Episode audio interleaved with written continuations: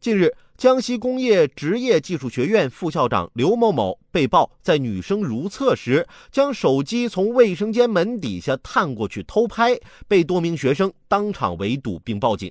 而后，同学们夺过手机，发现里面有数十条相关视频。面对学生的质问，刘副校长说：“我觉得是自己走错厕所了吗？”那么，校长，难道你本来是想去男厕所偷拍的吗？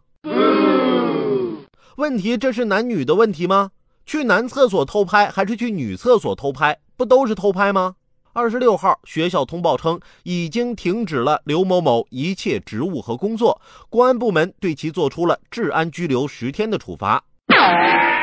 一想到这种人竟然混进了教育体制里教书育人，就觉得心里发堵啊！